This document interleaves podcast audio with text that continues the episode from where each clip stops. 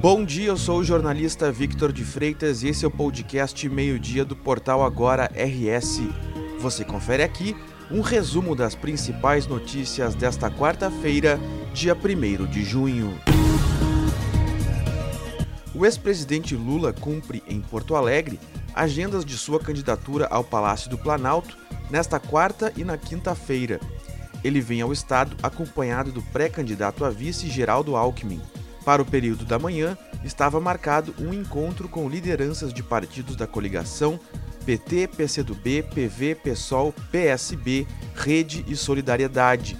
À tarde, haverá uma reunião fechada com representantes do setor da educação. Depois, na zona norte de Porto Alegre, Lula participa de um ato público no Pepsi Stage. Na quinta-feira, o ex-presidente ainda tem encontro marcado com líderes do setor do cooperativismo. Líder nas pesquisas de intenção de voto, esta é a primeira vez que Lula vem ao Rio Grande do Sul desde 2018. A Secretaria Estadual da Saúde confirmou nesta terça-feira mais sete mortes causadas por dengue no Rio Grande do Sul.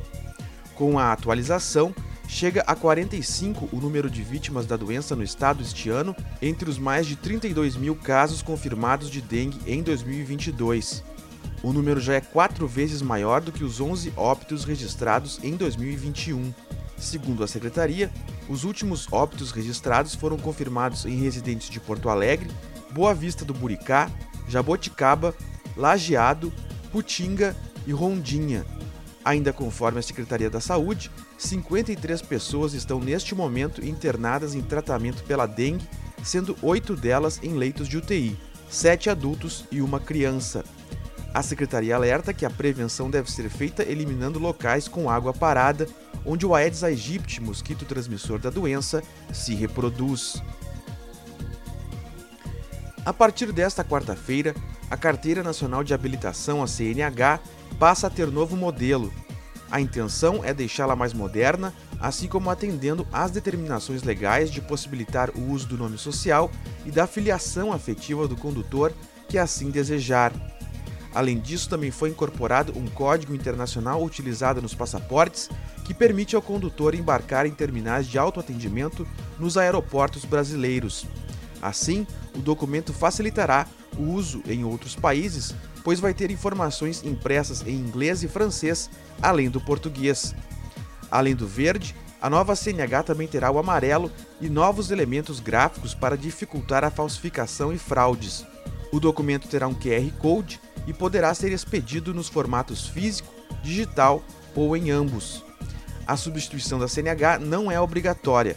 Ela será implementada de forma gradual para novas habilitações, na medida em que os condutores venham a renovar ou emitir a segunda via do documento. A nova versão da carteira também trará uma tabela para identificar os tipos de veículos que o condutor está apto a conduzir, assim como informações sobre o exercício de atividade remunerada do motorista e possíveis restrições médicas. Um bolão com 42 participantes, feito na cidade de Blumenau, em Santa Catarina, acertou as seis dezenas da Mega Sena e vai receber 117 milhões e 500 mil reais. O sorteio foi realizado na noite desta terça-feira no Espaço Loterias Caixa, no terminal rodoviário do Tietê, em São Paulo. As dezenas sorteadas foram 08, 09, 17, 19, 33 e 56.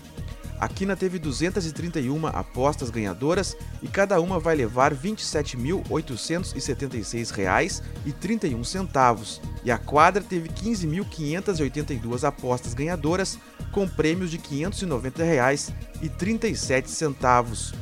No próximo sorteio, que será realizado na quinta-feira, o prêmio estimado é de 3 milhões de reais. O tempo volta a ficar instável no Rio Grande do Sul nesta quarta-feira. Existe a previsão de chuva em parte do estado. Além disso, o primeiro dia de junho será de muito frio no Rio Grande do Sul. Após o sol predominar pela manhã em território gaúcho, uma área de instabilidade vai avançar sobre o estado ao longo do dia. Ela vai provocar o aumento da nebulosidade e umidade no Rio Grande do Sul, Existe a previsão de pancadas fortes de chuva na Serra, na região noroeste e na região norte. Na região metropolitana, a previsão aponta nebulosidade e pancadas fracas e isoladas de chuva.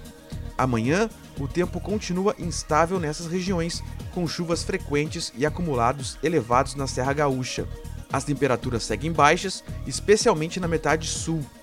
A tendência é que na sexta-feira as chuvas continuem sobre a região nordeste, mas que se afastem no decorrer do dia. Esta edição do meio-dia chegou ao fim. Mantenha-se informado em agora no rs.com. Obrigado pela companhia e até o meio-dia de amanhã.